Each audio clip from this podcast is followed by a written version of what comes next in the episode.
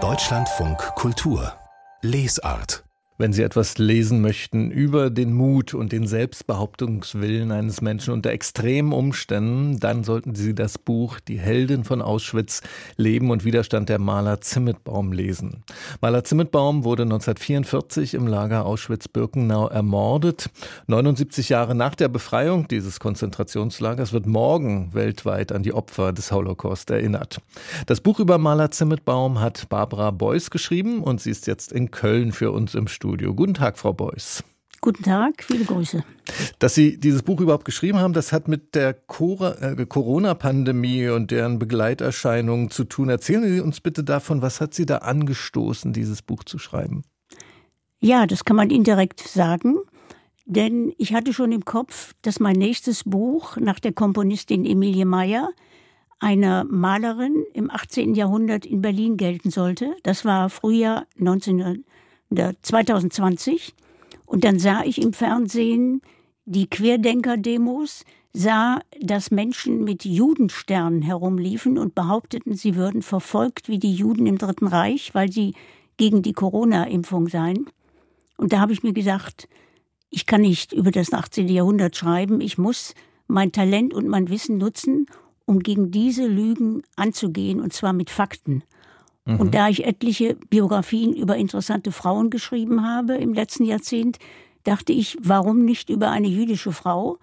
Und ich gebe gerne zu, ich habe ins Internet geguckt, bin schnell auf Maler Zimmetbaum gestoßen und ich hatte das Gefühl, es gibt so ein Bauchgefühl, wenn man Autorin ist, das ist es. Über die gibt es noch nicht viel und das ist eine Herausforderung, der will ich mich als Autorin stellen.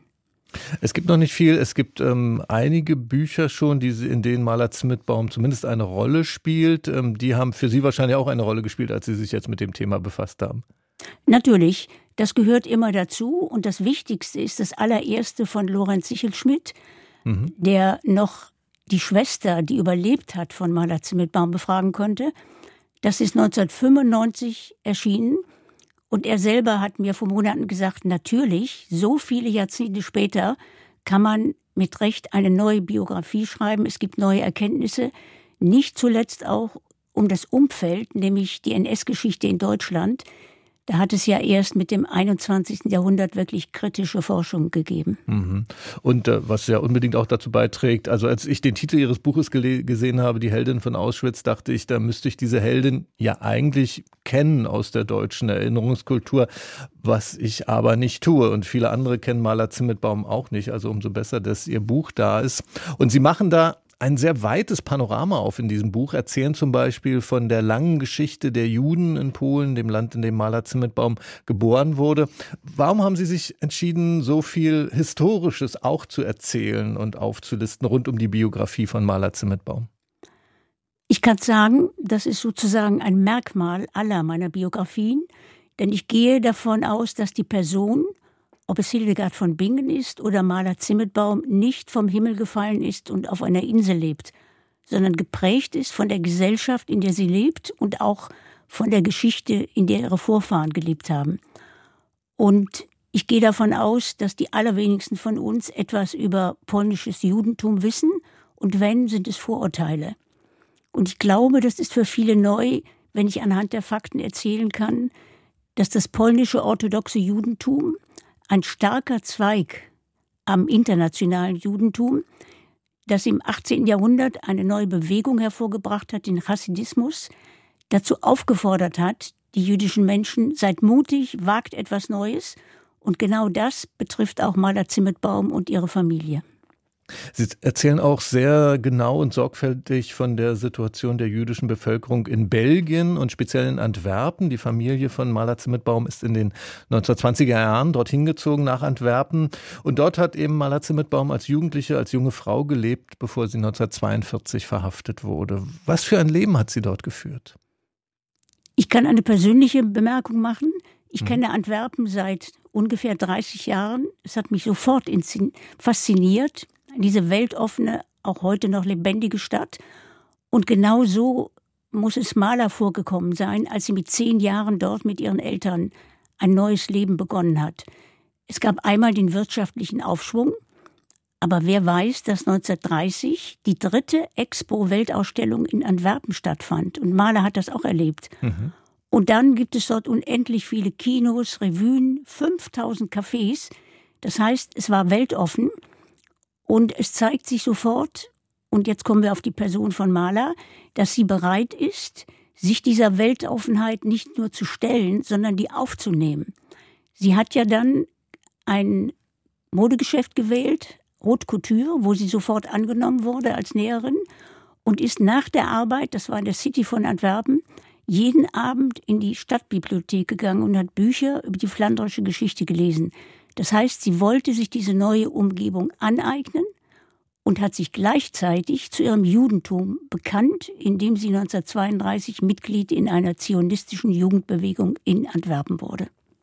Im Sommer 1942 wird Maler Zimmetbaum dann verhaftet und einige Zeit später nach Auschwitz deportiert und im Konzentrationslager, da wurde sie als sogenannte Läuferin eingesetzt. Was bedeutet das? Was mussten solche Läuferinnen tun? Es ist wichtig, dass wir unterscheiden einmal zwischen dem Stammlager, dem allerersten KZ Auschwitz. Das wurde viel zu klein für die Vernichtungsmaschinerie der von Nazi-Deutschland. Ich denke, nur von den Nazis zu reden ist nicht richtig, denn das wurde ja getragen von der deutschen Bevölkerung. Und so hat man 1942 beschlossen, wir brauchen ein neues Lager, drei Kilometer auswärts, Auschwitz-Birkenau. Mhm. Da gab es ein riesiges Frauenlager und das musste verwaltet werden. Die ganzen Frauen mussten in ihren Baracken bleiben, denen mussten Befehle gegeben werden zum Arbeiten und, und, und. Und das konnten nicht ein paar SS-Frauen und SS-Männer machen, und so hat man hier in Auschwitz-Birkenau, wie überall in den KZs, Funktionshäftlinge ausgesucht.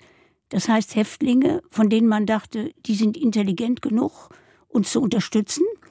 Und die Läuferin Maler, die zugleich dann auch Dolmetscherin wurde, stand jeden Morgen vor der Arbeitsstube, wo die Lagerleitung saß, und dann brüllte irgendjemand reinkommen, und dann musste sie oder wenn die nächste Läuferin dran war, die andere reinkommen. Und dann bekamen sie Befehle an Menschen im Lager, zum Beispiel an die Mediziner.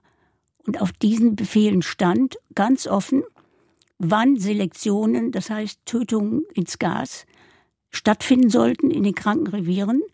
Und diesen Zettel, auf Deutsch geschrieben natürlich, musste Maler oder andere hinbringen zu diesen Menschen, in vielen Fällen übersetzen. Und das heißt, sie war genauestens über die Mordaktion im Lager informiert. Und sie hat ihre Position als Läuferin auch dafür genutzt, anderen Frauen im Lager zu helfen. Sie zitieren da viele ähm, Stimmen von Überlebenden, die sich an diese Arbeit von Maler Zimmetbaum erinnern. Die Überlebende Sarah Nomberg-Pschittik sagt zum Beispiel, dabei war sie mutig bis zur Verrücktheit. Es gab keine Aktion, die ihr zu schwierig war. Können Sie uns vielleicht von einem Beispiel erzählen, wie sie anderen Frauen in dem Lager geholfen hat? Ja, wobei ich vielleicht vorweg noch sagen darf, diese Erinnerung von den wenigen überlebenden Frauen, die aber fast alle Erinnerungen aufgeschrieben haben und die Maler kannten und die Augenzeugen waren, das sind nicht irgendwelche Erfindungen, sondern das ist Realität, was wir dort und was ich in den Erinnerungen gelesen habe. Und äh, sie haben das festgehalten und sie haben einmal die Persönlichkeit von Maler geschildert, die durch das Lager ging, die Lebensmut ausstrahlte Optimismus. Eine sagt, wir haben uns nicht entmenschlicht, weil Maler uns Mut gab. Und sie muss diese innere Überzeugung auch gehabt haben. Und dann hat sie ganz konkret, zum Beispiel, wenn sie wusste, übermorgen wird im Krankenrevier in der und der Ecke von einem Arzt Selektion stattfinden. Das heißt, 80, manchmal auch 200 Frauen werden ausgesucht und sofort in die Gaskammer gebracht. Und sie kannte durch ihre Gänge durch das Lager ganz viele Frauen, ist ins Krankenrevier dorthin gegangen, erkannte die Frauen, die Frauen kannten sie, die waren froh. Und dann ist sie an ein Bett getreten und hat zu dieser Frau und vielleicht noch zwei, drei anderen gesagt, hört doch auf, hier rumzuliegen, ihr seid doch arbeitsfähig, geht raus zurück in eure Baracken. Die waren völlig entsetzt und dachten, was ist denn mit der los? Wir sind doch völlig verzweifelt, wir sind am Ende.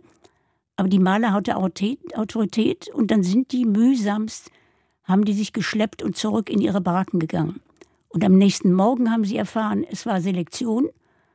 Und das fiel ihnen wie Schuppen von den Augen. Maler hat uns das Leben gerettet. Und das ist ganz schnell, hat sich das herumgesprochen. Und sie war absolut solidarisch mit allen anderen. Und niemand hat daran gezweifelt, dass Maler alles tat, um Menschenleben zu retten. Das waren Widerstandsakte und Maler Zimmetbaum hat sich auch dem Widerstand im Lager Auschwitz-Birkenau angeschlossen, Widerstandsaktionen unterstützt. Können Sie uns von so einer Aktion erzählen, zu der sie beigetragen hat? Dazu kann ich sagen, dass in den bisherigen Büchern das sehr angezweifelt ist, ob sie überhaupt im Widerstand, im Organisierten tätig war. Denn der hat sich im Laufe des Sommers gebildet. Einmal im Haupt-KZ Auschwitz. Hauptsächlich waren das dort Männer. Aber im Frauenlager hat sich im Sommer 43 auch Frauenbewegungen zusammengetan und haben gesagt, wir wollen versuchen, Widerstand zu leisten. Und erst in den letzten Jahren haben sich Aussagen von Frauen gefunden, denen Maler sehr bekannt war. Sie kannten sie sogar sehr persönlich. Und einer Frau hat Maler gesagt, im Oktober wird es einen Aufstand geben und ihr werdet gefragt sein und ihr müsst da mitmachen. Und sie hat das dieser Frau gesagt, weil sie, wir werden noch darauf kommen, ja im Juni mit ihrem Freund Edward eine Flucht gewagt hat aus dem Lager. Und es gibt andere Stimmen, die gesagt haben, sie hat sich zwar nicht einer festen Gruppe angeschlossen, das hätte sie ja nur gebunden, aber sie hat vermittelt, sie hat Informationen weitergegeben und alle wussten, und das ist das Entscheidende, auf Maler ist Verlass und falls sie gefoltert wird, sie wird niemals irgendeinen Namen preisgeben. Sie haben das gerade schon angesprochen, was man sich ja kaum vorstellen kann, dass unter diesen mörderischen Bedingungen des Lagerlebens Maler Zimmetbaum dort eine große Liebe gefunden hat, nämlich Edward Galinski, das war ein junger polnischer Katholik, der in dem Lager war und die beiden haben zusammen die Flucht aus dem Konzentrationslager geplant, die ihnen auch zunächst gelungen ist. Nach zwei Wochen wurden sie aber gefasst und in das Lager zurückgebracht. Bei dieser Flucht wollten die beiden aber offensichtlich nicht nur ihr eigenes Leben retten, sondern die Flucht war Teil eines größeren Plans. Was hatten die beiden da vor?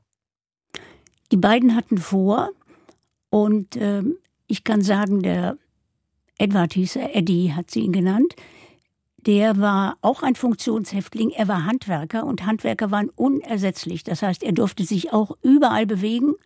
Und so hat er eben Maler getroffen, wohl Ende 43. Und sie haben in ihrer engen Umgebung kein Geheimnis gemacht aus ihrer Liebe. Und dann haben sie beschlossen, wir fliehen und Mahler hatte vor, und das hat sie ihrer Verwandtin Gisa Weißblum, die im Lager war und überlebte, gesagt, ich will mich durchschlagen bis in die Schweiz und dort der Welt sagen, was in Auschwitz passiert. Denn nie wurden so viele Menschen vernichtet wie im Frühjahr und Sommer 1944. Und es war durchaus seriös zu denken, irgendwann ist das jüdische Volk ausgerottet. Der Edward dagegen, der Pole, wusste, im Umfeld des Lagers gibt es Widerstands, polnischen Widerstand und dem werde ich mich anschließen. Und übrigens eine Seite, als das Lager erfahren hat, da sind zwei geflohen, und zwar Mala und der Edward, was natürlich sofort sich rumgesprochen hat. Die Frauen waren begeistert, mhm. die Gefangenen, und wussten, die werden jetzt der Welt sagen, was hier los ist. Die beiden, ich habe schon gesagt, sie wurden wieder gefasst, Maler Zimmetbaum und Edward Galinski und nach Auschwitz zurückgebracht. Und nach langen Verhören und Misshandlungen wurde ähm, Edward Galinski hingerichtet. Auch Maler Zimmetbaum sollte dann hingerichtet werden, aber sie hat selbst aus dieser Hinrichtung einen Akt des Widerstands gemacht. Können Sie uns erzählen, bitte, was da geschehen ist? Die Lagerleitung, und das war eine Frau, Maria Mandel, hatte eine mörderische Inszenierung geplant. Alle Frauen, das war so ungefähr 17 Uhr, Tausende mussten sich im Freien an einem Platz in Auschwitz-Birkenau versammeln. Dann wurde Maler herangeführt von einem SS-Mann und die Lagerleiterin verlas, dass alle nun sehen sollten, hier wird Maler ihren Tod finden, es ist sinnlos zu flüchten. Und während sie aus ihrem Dokument verlas, hat die Maler ihren linken Arm hochgehoben, hat aus ihrem Kleid eine Rasierklinge gezogen und sich damit ins Handgelenk gestochen. Wir würden heute vielleicht erstmal denken, ja, was soll denn das? Aber die Frauen, die dort zuschauten, diese Tausende von Frauen, wussten sofort, Maler dokumentiert, ich entscheide selber über mein Leben und auch über meinen Tod und beuge mich nicht der Willkür, die hier im Lager herrscht, was mit der schrecklichste war in der Vernichtungsmaschinerie. Und sie ist dann, man weiß nicht wie, da gibt es keine genauen Aussagen, irgendwann am Ende des Tages wirklich im Krematorium gelandet und ermordet worden. Aber dieses Bild der kämpferischen Maler, die dann auch den Frauen beziehungsweise erstmal dem SS-Mann zuruft, ihr seid Mörder, und dann den Frauen zuruft, sie sollen durchhalten, das hat sich ungeheuer eingeprägt und mehr noch, es hat ganz vielen Frauen den Mut gemacht, weiter durchzuhalten. Sie erzählen in dem Buch von dieser so mutigen und menschlichen und widerständigen Frau. Sie haben ja schon, vorhin haben Sie es gesagt, eine ganze Reihe von Biografien über andere Frauen geschrieben und Sie kommen in Ihrem neuen Buch immer wieder auf eine Frage, das gehört auch zu dem, was Sie rund um die Biografie von Maler Zimmetbaum erzählen. Die Frage, warum bis heute eigentlich vor allem von Männern erzählt wird, wenn es um Widerstand im Nationalsozialismus geht und warum auch das kaum bekannt ist, was in den Frauenkonzentrationslagern vor sich ging. Ähm, worauf sind Sie da gestoßen? Wie kommt das? Es ist ja interessant, dass eine derer, die sehr persönlichen Kontakt mit Maler hatten und dann überlebt hat, Paulette Sarcey, eine Französin, in einem langen Interview sich plötzlich fragt, ja, warum ist Maler denn überhaupt nicht bekannt geworden außerhalb des Lagers? Und sie gibt sich selber die Antwort, sie war eine Frau. Und Machen wir uns nichts vor, das ist keine Schablone. Die Geschichtswissenschaft nach 45, über 50 Jahre lang, war dem patriarchalischen Welt- und Frauen- und Männerbild verhaftet. Das heißt, auch für die Geschichtsforscher hatten Frauen sanft und demütig zu sein und Männer waren die Helden und aktiv. Und das ist eigentlich erst an der Wende zum 21. Jahrhundert durch neue Forschung aufgegriffen worden. Und die erste Konferenz zum Stichwort Holocaust und Frauen hat 1983 in New York stattgefunden. Also es war ein langer Weg. Mhm. Und auch jetzt müssen wir wirklich die Fakten auf den Tisch legen und dranbleiben und sagen, es waren die Frauen und auch wenn sie sozusagen im Hintergrund waren, sie haben die Munition geliefert, sie haben Informationen von der einen Gruppe zur anderen verteilt. Ohne sie hätte es keinen Widerstand gegeben. Das heißt, sie waren keine passiven Dämchen da im Hintergrund, sondern sie haben aktiv mitgemacht und es ist an der Zeit, das wirklich auch herauszuheben. An Maler Zimmetbaum wird erinnert mit dem Buch Die Heldin von Auschwitz, Leben und Widerstand der Maler Zimmetbaum. Im Inselverlag ist das Buch erschienen mit 333 Seiten. 26 Euro ist der Preis. Barbara Beuys, haben Sie vielen Dank für das Buch und für dieses Gespräch. Ich danke Ihnen auch.